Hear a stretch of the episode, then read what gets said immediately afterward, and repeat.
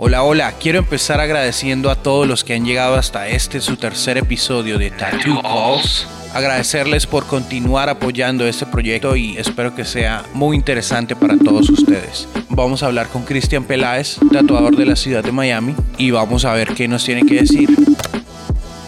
¿Cómo estás, parcerito? ¿Todo bien? Bien, ¿cómo estás? Bienvenido al podcast Tattoo Calls. Gracias, parcero, gracias. Saludos a todos. La idea pues es que hablemos un rato sobre las experiencias que que tú has tenido, la vida en el tatuaje, qué procesos de, de, éxito has tenido. Bueno, de repente los que nos escuchan sean tatuadores o simplemente eh, aficionados pues al tatuaje, les sirve alguno de tus conocimientos, ¿no? Pues para cada vez aprender un poquito más. Brutal, brutal. Bueno, sí, todo lo que yo pueda. Listo, listo. Bueno, empecemos con un poquito para los que nos están oyendo. ¿Quién es Cristian Peláez? ¿Hace cuánto estás tatuando? ¿Tatúas en la ciudad de Miami? ¿Qué, ¿En qué estudios has, has trabajado? Mi carrera relativamente es corta. Llevo trabajando profesionalmente en el mundo del tatuaje aproximadamente como tres años. Relativamente es poco para lo que abarca esta profesión. He conocido artistas que llevan 10 años y nunca dejan de aprender. Es un proceso artístico de nunca acabar. Siempre uno está mejorando, siempre uno está tratando de mejorar sus técnicas, explorando un poquito nuevas técnicas. Yo soy de Colombia, de la ciudad de Medellín. Resido aquí en Estados Unidos aproximadamente de como 8 años y bueno, aquí en Miami he vivido bastante tiempo también. En estos momentos estoy como metido así como en el black work, ¿cómo entré en este mundo?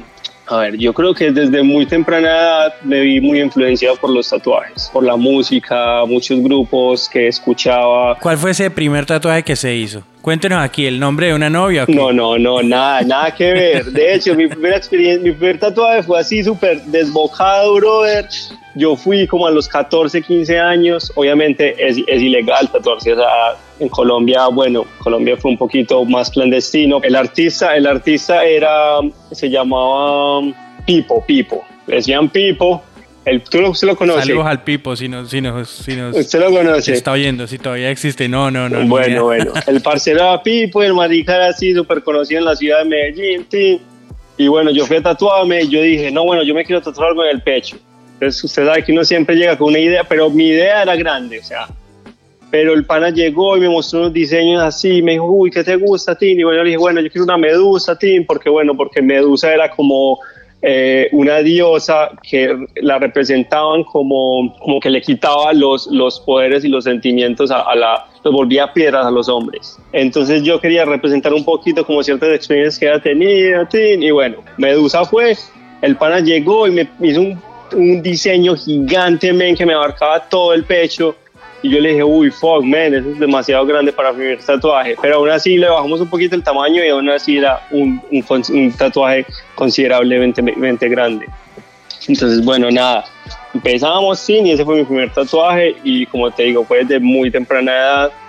Entonces yo desde pequeñito yo sabía que iba a estar como involucrado ya sea como colector en el mundo del tatuaje, porque que ya están muy tatuado. Entonces, bueno, no sé, yo creo que me tardé un poco en empezar, porque siempre como a los 16, 15 años eh, quise empezar a tatuar, veía más o menos que tenía como un poquito de fluidez a la hora de dibujar, de tirar ciertos trazos, de tener como perspectiva respecto a las cosas. Ya estabas metido pues en el mundo del tatuaje, conocías tatuadores, tenías muchos tatuajes, antes de incluso pasarse por, por tu mente empezar a tatuar?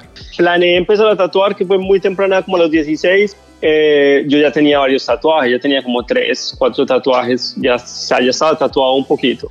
No tanto, pero sí ya tenía, ya tenía experiencia más o menos en, en cómo se armaban las cosas, y, y, bueno, lo pensé, pero por cosas de la vida nunca lo hice. Ya después, hasta hace poquito, que como aproximadamente cuatro, cinco, cuatro años, yo dije, no, ya estoy cansado de hacer lo que estoy haciendo, voy a hacer algo que realmente me guste y me puse a pensar qué es lo que me gusta, ok, me gusta el arte, siempre me ha, me gusta dibujar, me ha gustado irme como por esa, esa vuelta, me gustan mucho los tatuajes, me voy a poner a tatuar. Bueno, me fui para Colombia, yo ya tenía un pana, lamentablemente falleció hace un par de meses, eh, que en paz descanse el parcerito Julio Forero. El parcero, bueno, nada, yo le dije que quería aprender a tatuar y él me dijo, papi, acá tranquilo, acá puede puedo ir tatuando para que vaya aprendiendo y bueno, empecé, empecé a tatuar panas y ahí me fui yendo y ahí me fui yendo. Hasta hoy pues que ya vivo de esto, estoy súper agradecido con esta profesión porque me parece lo más genial que existe. Es súper brutal plasmar obras en la gente para siempre, o sea, es como canvas andantes y eso me parece pues increíble. Pasamos de ser artistas, tatuadores, a veces somos psicólogos, consejeros, bueno, men, es increíble. Uno, sí, no, total, men, total. La conexión que uno crea con los clientes es, brutal. Termina estar envuelto en la familia y, y termina conociendo uno a todo el mundo, es increíble. Yo creo que eso no pasa en muchos trabajos, ¿no? No, no, porque es que es algo, yo creo que desde el primer momento en que alguien decide tatuarse con uno, ya esa persona eh, puso su confianza en uno enteramente, porque Total. o sea, lo estás marcando de por vida. Entonces ya desde a partir de ese momento ya se crea un vínculo fuerte entre, entre bueno, entre el cliente y, y uno. Pues imagínense, a mí me ha pasado que, que me llegan clientes en, en, el día de mi cumpleaños, me llevan, me llevan galletas, me llevan... Le llevan regalos de todo, sí, sí, Increíble. Sí, no, men, uno, uno tiene, es, es, eso también es muy brutal. Hay personas que se sienten así muy cómodo con uno, le cuentan uno todo, se desahogan, así como tú decías, a veces uno está el psicólogo, ven, porque mientras uno está tatuando, la persona de un momento a otro se empieza a ir, a ir, le empieza a contar, contar un montón de cosas a uno que uno ni esperaba que le fueran a contar. Pero yo creo que es por eso. Bueno, y lo más chistoso es que, que a veces uno está más jodido que ellos, ¿no? Sí, sí. Está uno en, en severo, problema en, lo, en, la casa. Sí, ¿sabes? y le toca uno empezar a, a resolverle la vida. Al pana. Genial. Bueno, Cuéntanos un poquito, pues ya que te moviste entre Colombia, eh, Miami, todo este cuento, de lo que es una tattoo shop en Colombia o lo que es una, una tattoo shop aquí en, en los Estados Unidos o más específicamente en Miami. Son mundos totalmente diferentes, man. Yo digo que va muy ligado a la cultura de, de, de nuestro, del país, de nuestro país y la cultura de acá. Por ejemplo, en Colombia a mí me parece que los artistas son muy abiertos, o por lo menos yo me he cruzado con muchos artistas que son muy abiertos a enseñarte, a, si tú tienes alguna duda, simplemente te dicen cómo son las cosas, cómo son las técnicas, te ayudan a crecer.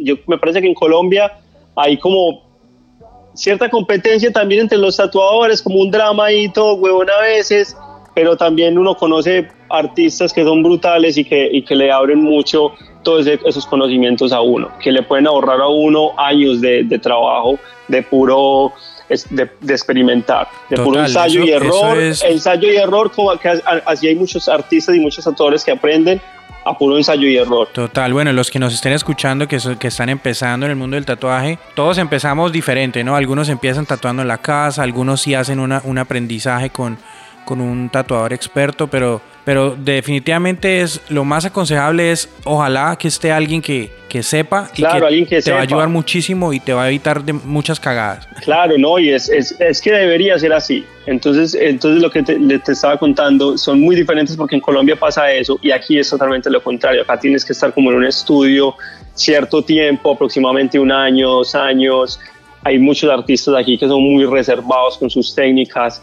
Creen que a veces el hecho de que te están enseñando, a lo mejor te ven es como una competencia. Entonces creen que tú te vas a volver mucho más pro que ellos y que le vas a quitar la clientela y no debería ser así. Sí, es un tema, un tema de inseguridades también, ¿no? Y también yo creo que tiene algo que ver en la tradición, porque estamos hablando de que una industria, eh, una industria que en este país lleva lleva Mucho muchísimos tiempo. años, en, en, Sí, digamos, en- en otros países es, es muy nuevo, entonces aquí valoran mucho esa tradición y por eso hay como esos filtros, ¿no? Sí, sí, total.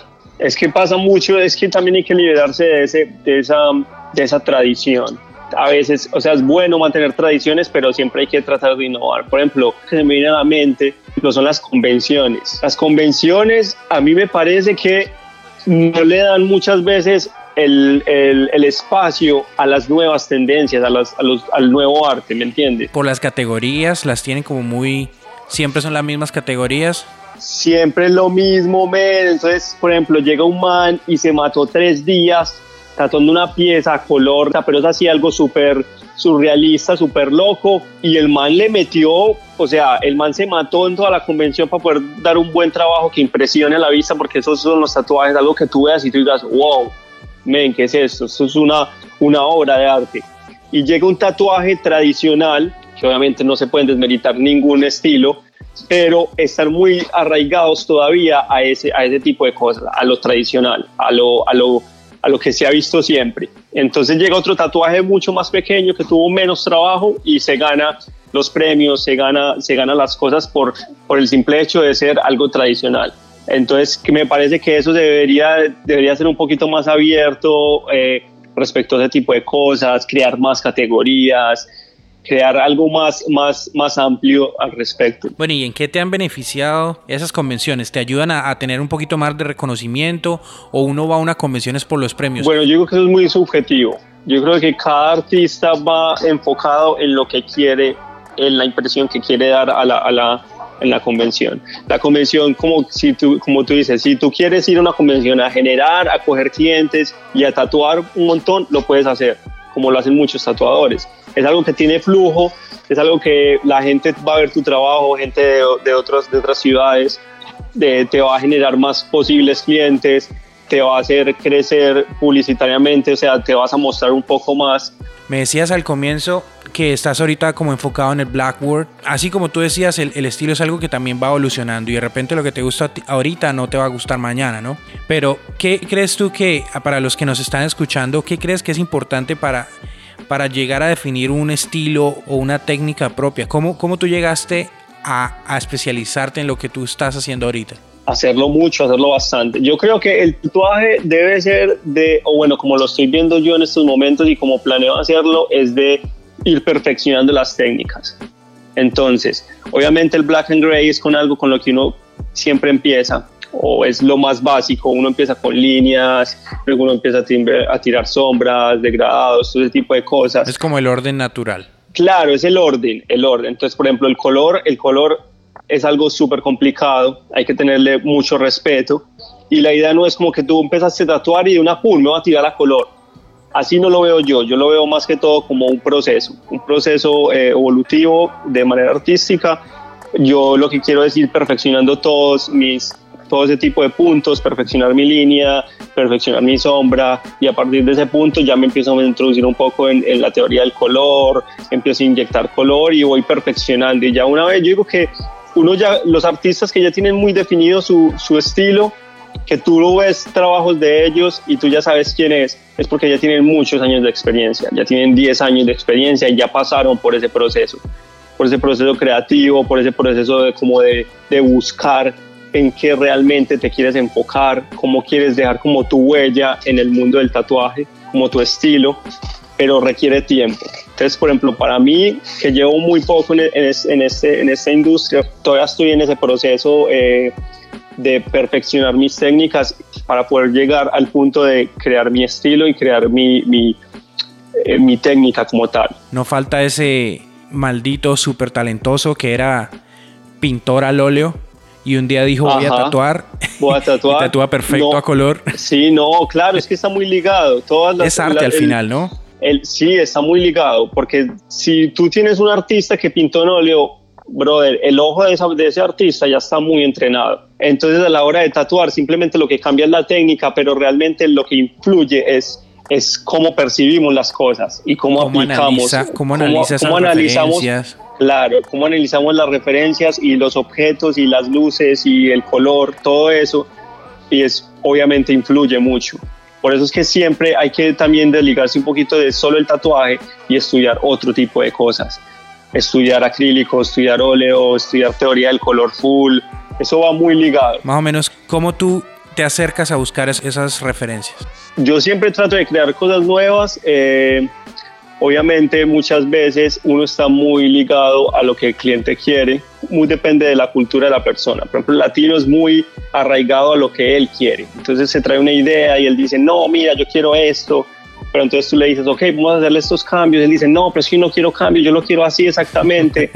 Tiende a controlar cada, cada pequeño aspecto del, del, tatuaje. Claro, entonces uno a veces siempre trata de batallar eso porque uno sabe qué es lo que va a quedar bien y no, pero, pero por ejemplo, el, el, el estadounidense, men, tú le haces un diseño y le encanta ese diseño y quieres plasmarse tu arte y es brutal.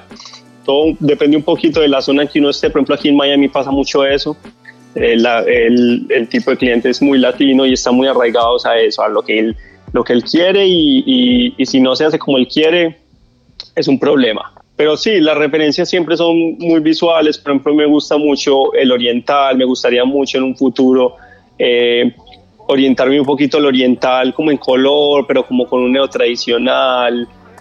Eh, los videojuegos me influencian mucho. Entonces también me parece que es una, una, una muy buena fuente de, de inspiración. Eh, todo, yo digo que es buscar todo y tratar de crear algo, algo nuevo. Tratar de, de, siempre nutrirse de todo, de artistas, uno se nutre en Instagram de un montón de tatuadores que son muy buenos artistas y uno siempre trata como de ir, ir implementando un poquito eso. Hablemos de, tú que estás, digamos, empezando ese camino del tatuaje, pues llevas tres años, pero sabemos que eso es una cuestión que dura toda la vida. Sí, eso es de mucho Hablemos tiempo. De, de, cómo, ¿qué crees tú que deberías hacer para llegar al éxito en esto, que a lo que nos dedicamos? ¿Las redes sociales son necesarias? En el, hoy en día yo creo que las redes sociales son muy importantes porque es eh, tu medio de mostrarte al mundo, es como tu portafolio. Entonces creo que sí hay que meterle un poquito a, a eso, hay que meterle la ficha me parece un poco, eh, poco profesional de muchas veces que hay muchos artistas que muestran cosas irreales, cosas que no son, que modifican mucho, usan mucho esas redes para, para vender algo que realmente no es. Yo digo que el tatuaje siempre hay que mostrarlo bien, pero real, algo que, que se vea real. Que puedas entregar. Claro, que no. Porque si, si, si yo llego, si yo llego a un McDonald's y le muestro la foto de mi hamburguesa, me la tienen que vender igual. No, no, pasa imposible, imposible. Eso nunca pasa. Pero es eso. bueno, en el tatuaje sí debe por pasar. Por eso en el, tatuaje tiene que pasar eso. O sea, no puedes vender algo que, que claro, no es. Porque es el, es el cuerpo de las, de las personas. Claro. ¿no? Sí, siempre hay que. Yo digo que eso ya hoy en día es muy importante el Instagram. Eh, y que es lo más importante para empezar. Yo digo que es juntarse o pegarse a muy buenos artistas que te empapen mucho de, cómo es todo este mundo para empezar bien. También saber en qué nivel estás, siempre ser un poquito, eh, tratar de evolucionar, pero con paciencia. Tampoco tratar de saltar de un punto a otro porque esto es un proceso. Esto es, es un, si tú te pones a, a, a ver artistas que tú admiras, esas personas llevan mucho tiempo en este, en este mundo, llevan 10 años, 12 años de experiencia, de, de, aprender todo el tiempo, de disciplina, de dibujar, es un proceso. Entonces yo, mi consejo es eh, empezar con paciencia, ir haciendo poco a poco, abarcando todas las técnicas, ir perfeccionándolas y una vez uno perfecciona esa técnica, pasar a otra. Bueno, men, y los, y los tatuadores de allá, de Miami, ¿qué es lo que está ¿Qué estilo está, está fuerte allá? ¿Qué es lo que está más Bueno, acá es muy. Miami es muy latina y el latino es muy realismo. Mucho, mucho, mucho realismo, realismo sí, mucho realismo, mucho realismo color, mucho realismo en sombras. Eh, sí, de por sí los latinos, yo he hecho, hasta yo tengo full tatuajes realistas a color, realismo black and gray, pero, pero sí, acá se ve mucho eso.